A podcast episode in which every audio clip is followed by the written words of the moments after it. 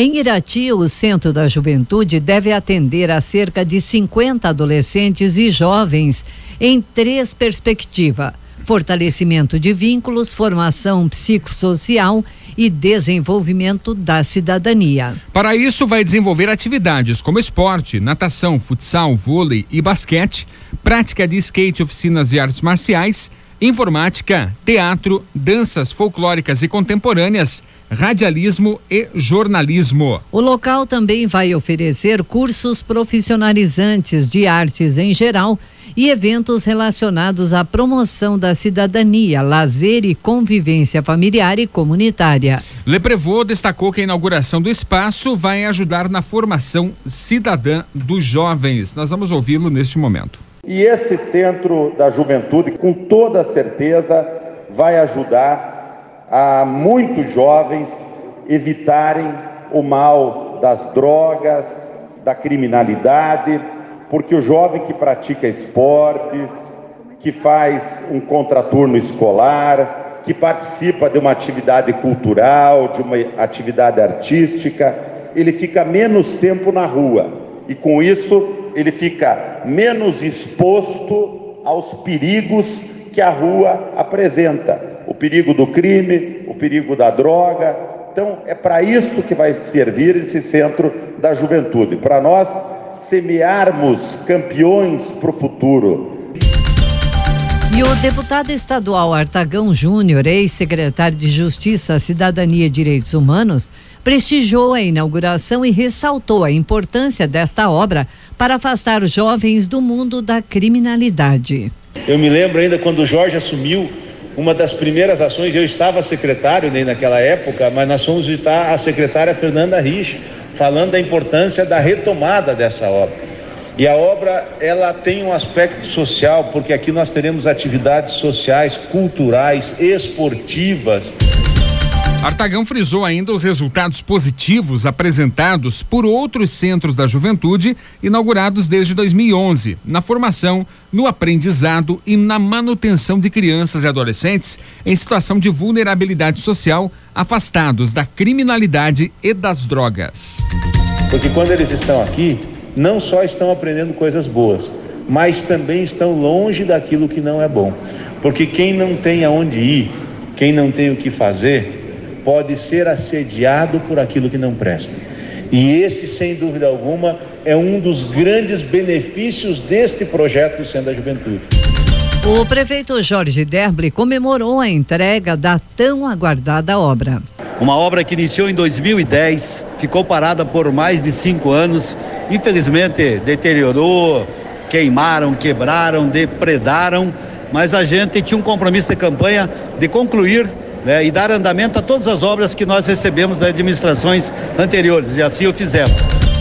A retomada da obra, após tanto tempo paralisada, a encareceu. Foram investidos mais de um milhão e seiscentos mil reais nessa última etapa e coube à Prefeitura de Irati a contrapartida de 800 mil reais. Derble destacou que o Centro da Juventude será um espaço de formação diversificada e multidisciplinar para os adolescentes por ser dotado de estrutura para a prática de esportes, atividades culturais e formação profissionalizante. Estamos trabalhando em rede com as secretarias, direcionando funcionários para atender aqui a necessidade dessa, dessa obra aqui, para atender as pessoas, lógico, e também teremos esse espaço aqui para uso múltiplo também, como temos aqui ao lado da escola, que vai poder utilizar aqui o mini ginásio que temos, a piscina, a pista de skate, biblioteca, entre tantas coisas boas que tem nessa obra. Então, é um espaço para uso geral da comunidade, da juventude e também das escolas aqui e outras atividades esportivas que venham acontecer aqui em Irati. A diretora das emissoras Super Najuá e Najuá FM, Jussara Armush, enalteceu o papel social e o legado do pai, Najib Armush, homenageado com a denominação do Centro da Juventude. Seu apreço pelas causas comunitárias o espiou ou o inspirou a criar o quadro Voz do Povão no meio-dia notícias, que está no ar há mais de 40 anos, como um canal que abre oportunidade para o povo se expressar. Só que ele fazia isso, ele deixava o pessoal muito à vontade, e isso era uma coisa muito simples de se conhecer virou a filosofia da empresa, sem ele saber de estratégia de negócio, nem nada. Quando eu comecei a assumir mais de perto, eu já vi que era a filosofia da empresa. Jussara comentou que esse legado herdado do saudoso Najib Armushi permanece ainda que a rádio tenha sofrido adaptações para sobreviver ante a tecnologia e a disrupção digital. A participação popular que ocorria pessoalmente no estúdio, por carta e telefone, foi gradativamente substituída pela interação via e-mail e mensageiros instantâneos como o WhatsApp. A diretora da Najoá também agradeceu ao ex-prefeito Sérgio Stoklos, autor da lei municipal, que foi sancionada em 18 de dezembro de 2012, que denominou o Centro da Juventude. Também aos vereadores da legislatura 2009-2012, presididos pelo ex-vereador Laudelino Filipos, que aprovaram a proposição, e também ao prefeito Jorge Derble por ter dado continuidade e concluído a obra. Jussara aproveitou para convidar aos presentes à inauguração para que se voluntariem para as atividades multidisciplinares que o Centro da Juventude vai propiciar a adolescentes e jovens em situação de vulnerabilidade social.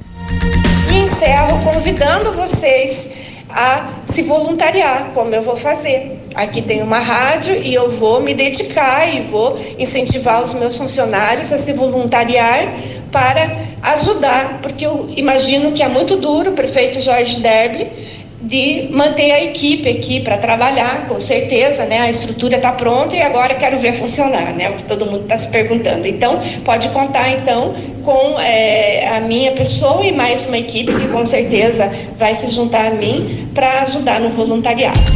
O fundador das rádios Najuá, Najib Armushi, nasceu no dia 23 de abril de 1936 e faleceu em 21 de abril de 2006, aos 69 anos. Najib iniciou a carreira profissional como locutor na rádio difusora de Irati e atuou como motorista de caminhão. Em 1 de maio de 1978, fundou a Rádio Najuá AM 990, atual Super Najuá 92.5 FM. Posteriormente, ele inaugurou a Najuá FM 106.9, que completou 31 anos em junho de 2019.